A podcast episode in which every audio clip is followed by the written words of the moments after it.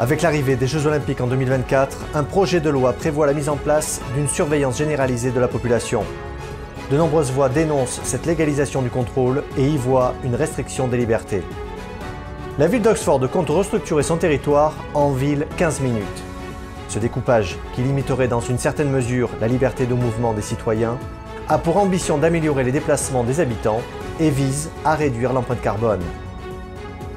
Une nouvelle étude démontre que la malbouffe altère les neurones de notre cerveau.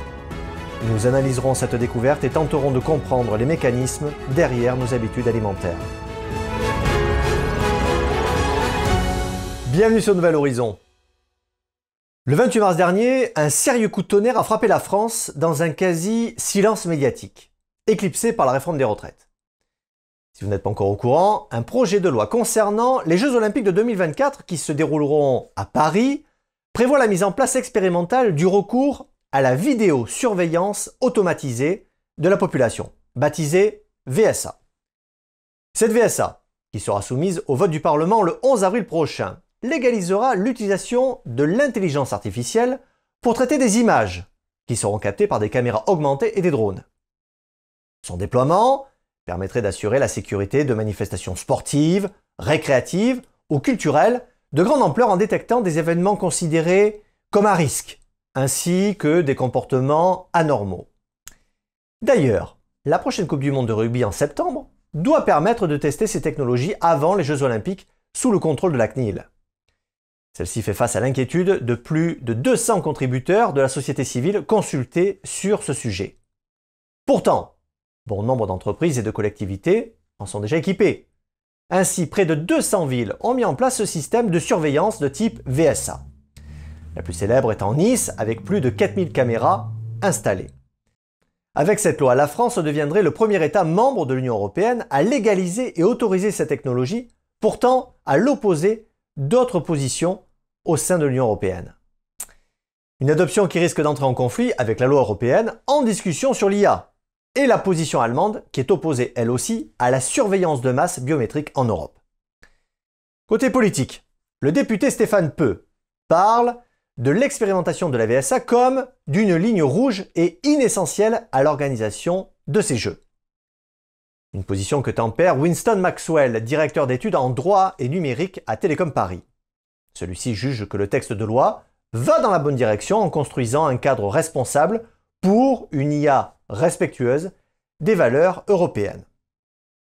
La France rejoindrait le champion toute catégorie en matière de surveillance qu'est la Chine, avec ses 540 millions de caméras servant à Skynet, son système de surveillance et de sécurité nationale. Alors, quels sont les arguments avancés par ces défenseurs? Selon eux, elle pourrait améliorer la sécurité publique et favoriser la dissuasion criminelle.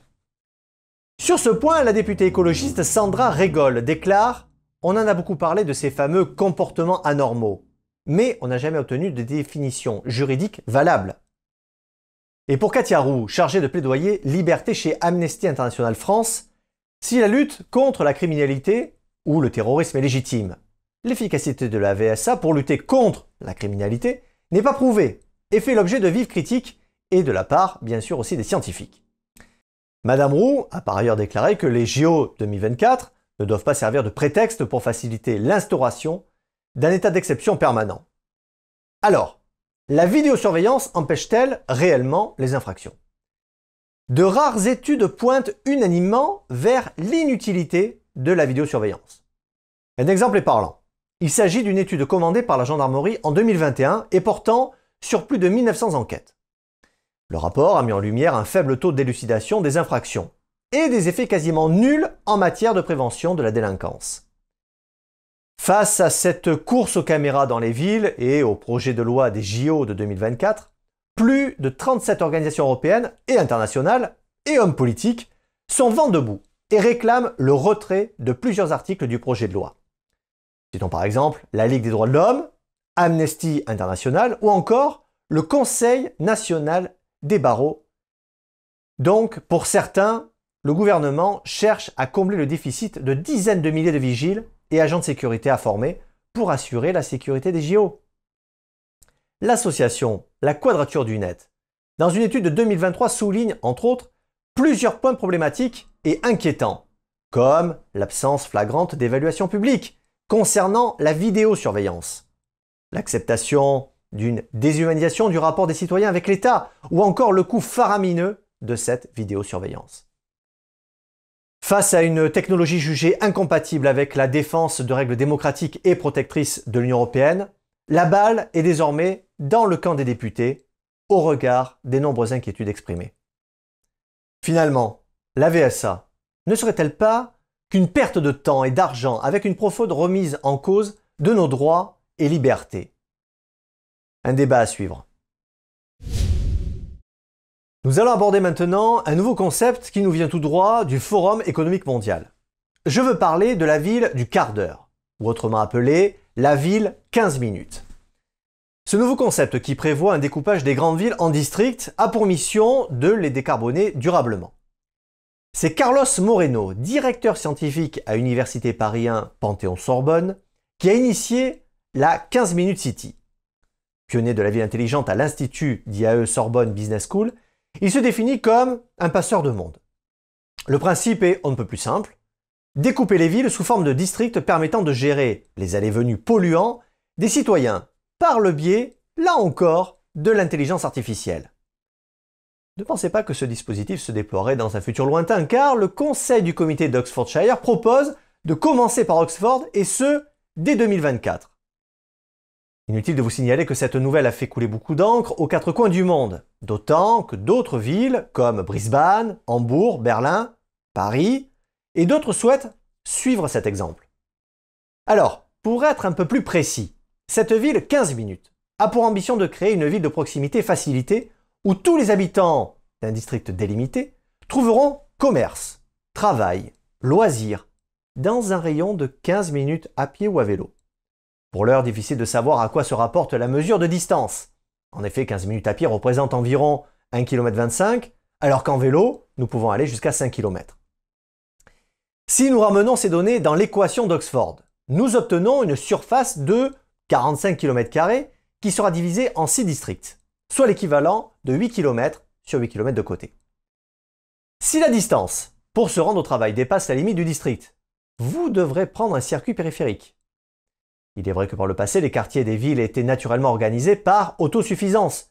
Sauf qu'aujourd'hui, certaines choses ont changé, à commencer par un plan de filtrage qui va prévoir des caméras de reconnaissance, des plaques d'immatriculation. Ces dernières verbaliseront de 80 euros toute voiture privée qui franchira sans autorisation la limite du district entre 7h et 19h. Pour les autorisations, la règle est simple les résidents pourront demander un permis de traverser les filtres pour 100 jours par an, et les résidents vivant en dehors jusqu'à 25 fois par an. Bien que la ville d'Oxford annonce qu'il y aura de nombreuses exceptions, appliquées selon les cas, les contestations sont nombreuses. La baisse du CO2 attribuée aux fermetures et confinements de la pandémie ont entraîné une baisse de 7% des émissions de carbone. Ce phénomène a inspiré urbanistes et promoteurs proches du Forum économique mondial, pour un découpage des grandes villes en micro-cités décentralisées. De son côté, un des représentants de l'Institut Aspen, qui représente un lieu d'échange et de réflexion internationale pluridisciplinaire, affirme que la pandémie Covid-19 a créé une opportunité d'incertitude pour recomposer la vie urbaine. Une base qui soulève pas mal de questions, vous vous en doutez. Entre les interrogations sur l'origine du virus de Wuhan et les conséquences dévastatrices post-confinement, L'urbanisme équitable et les verrouillages climatiques n'inspirent pas la prospérité aux citoyens. Question. Si l'idée est bonne, alors pourquoi l'imposer? Pourquoi répondre à l'effort collectif par le prisme de la répression? Pourquoi les décideurs ne sont pas inspirés pour créer une dynamique vertueuse en encourageant les citadins avec des bonus fiscaux par exemple, plutôt qu'imposer des malus? Dans un récent épisode de The Corbett Report, le blogueur James Corbett dénonce une manne de planificateurs technocrates, passés maîtres dans l'art de prendre des idées, qui, détachées de tout le contexte dans lequel elles sont placées, pourraient être une bonne idée. Penchons-nous maintenant 15 secondes sur le projet de Paris de Madame Hidalgo. Elle a publié dans son fil Twitter le croquis suivant, qui, disons-le, semble tout droit sorti d'un manuel d'enseignement de l'école primaire. D'autres approches semblent s'ancrer dans la réalité de nos mégalopoles, comme Yolissa Kani, opérateur du rail sud-africain, qui voit la ville du quart d'heure comme une illusion. Ou son confrère britannique, Sir Peter Andy, qui affirme que la technologie ne fera pas disparaître la vraie vie. Pour ce dernier, sans mobilité, il n'y a pas de futur, se rappelant, comme tout le monde a adoré, la réouverture des bars en avril 2020. Car le contact humain nous manquait. Sans quoi rajoute-t-il, les riches resteront dans les quartiers agréables et les pauvres dans les ghettos. Finalement, sous couvert de praticité de bien vivre ensemble, ce concept pourrait ostraciser une partie des citoyens qui se verraient peut-être un jour refuser d'accès à un territoire donné car ils ne rempliraient pas les conditions requises. Les dernières recherches le prouvent. La malbouffe altère les neurones de notre cerveau. Avant de rentrer un peu plus en profondeur dans cette découverte, voyons ce qui se passe du côté de nos assiettes. Et pour cela, étudions l'offre alimentaire. Nous pouvons constater qu'avec le temps, l'offre alimentaire est devenue large, variée, même parfois un peu trop pour certains qui ont la fâcheuse tendance à se ruer sur des aliments jugés trop sucrés ou trop gras. En effet, il est difficile pour une partie de la population de résister à un bon burger ou à des chips qui croustillent en bouche. Mais cette appétence peut être aussi le signe d'une addiction, avec en prime l'impression que ces aliments leur procurent un sentiment de bonheur. Ainsi manger peut aussi rimer avec danger.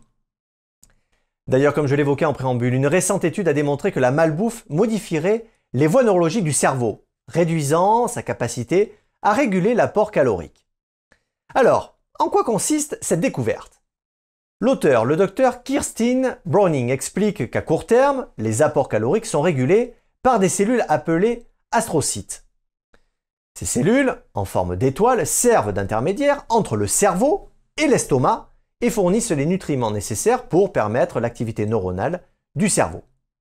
Or, figurez-vous qu'au bout de 10 à 14 jours d'un régime riche en graisse et en calories, les astrocytes se désensibilisent et se perdent. Du coup, l'altération des neurones du cerveau a pour conséquence de perturber le signal transmis à l'estomac et retarde la façon dont il se vide. Bien entendu, la recherche essaie de découvrir s'il est possible de réactiver la capacité apparente perdue du cerveau pour réguler l'apport calorique. Une telle découverte ouvrirait la voie à des interventions pour aider à rétablir la régulation calorique chez l'homme. En attendant, si nous sommes conscients qu'une alimentation déséquilibrée a des conséquences dommageables sur notre santé physique, en est-il de même sur notre santé mentale? Un exemple. Sachez, mesdames, que les femmes enceintes qui se nourrissent de junk food, riches en gras, en sucre et pauvres en nutriments, donneraient davantage naissance à des enfants colériques. Ce lien entre propension à l'agressivité et alimentation déséquilibrée a également été prouvé aux Pays-Bas lors d'une expérience menée en prison. Alors, au regard de toutes ces informations, pourquoi nos choix alimentaires sont-ils devenus si difficiles? Ce qu'il faut comprendre, c'est que le contexte social, les facteurs liés à la vie professionnelle, à la famille, et plus récemment le rapport à la nature et à l'environnement, influencent nos choix. D'ailleurs, depuis les années 60, l'industrie alimentaire a ajouté aux alimentations des ingrédients qui nous donnent envie de manger plus, tout en jouant avec des facteurs visuels, psychologiques et gustatifs qui influencent les choix des consommateurs. Figurez-vous que chaque jour, nous prenons environ 200 décisions concernant la nourriture et que dans un supermarché ordinaire, le consommateur doit faire son choix parmi 12 000 produits en moyenne. Mais manger influe sur nos émotions, et nos émotions influent sur notre alimentation. Nous venons au monde avec l'instinct de ce qui est bon pour nous. Des études ont montré que quand ils ont le choix, les jeunes enfants se tournent vers des aliments très variés, y compris les légumes. Mais arrivé à l'âge adulte, nous ne mangeons quasiment plus de manière instinctive. Nos émotions sont aux commandes. Et ce qu'on aime particulièrement, ce sont les aliments sucrés. Sans le sucre, nous mangerions beaucoup moins et surtout beaucoup mieux. Et c'est précisément là notre talon d'Achille. Les grands groupes agroalimentaires l'ont bien compris et jouent avec ces émotions en mettant au point le meilleur argument de vente à partir des résultats de tests hédoniques réalisés dans le laboratoire d'analyse sensorielle. Un autre facteur à prendre en compte est le fait que l'être humain vise l'individualité. Face à des goûts différents en matière de café ou de chocolat par exemple, il s'agit pour l'industrie agroalimentaire d'offrir toutes les options possibles, une façon de faire sentir à chacun qu'il est unique Mais savons-nous seulement les raisons qui nous poussent à manger? Une étude démontre que la sensation de faim est un instinct lié à notre nature profonde, et visiblement, nous en sommes éloignés au fil du temps. Ce rôle vital, qui est d'assurer la survie de l'homme, est perturbé par d'autres raisons qui nous incitent à manger. On peut manger parce que c'est bon, pour raison de santé, pour se réconforter, parce que c'est naturel, ou encore bon marché. Comme vous pouvez le constater, faire un choix éclairé et en toute conscience devient de plus en plus compliqué, surtout face à une industrie agroalimentaire qui rivalise de stratégies pour vendre ses produits auprès des consommateurs. Merci d'avoir suivi Nouvel Horizon, prenez soin les uns des autres et restez libres.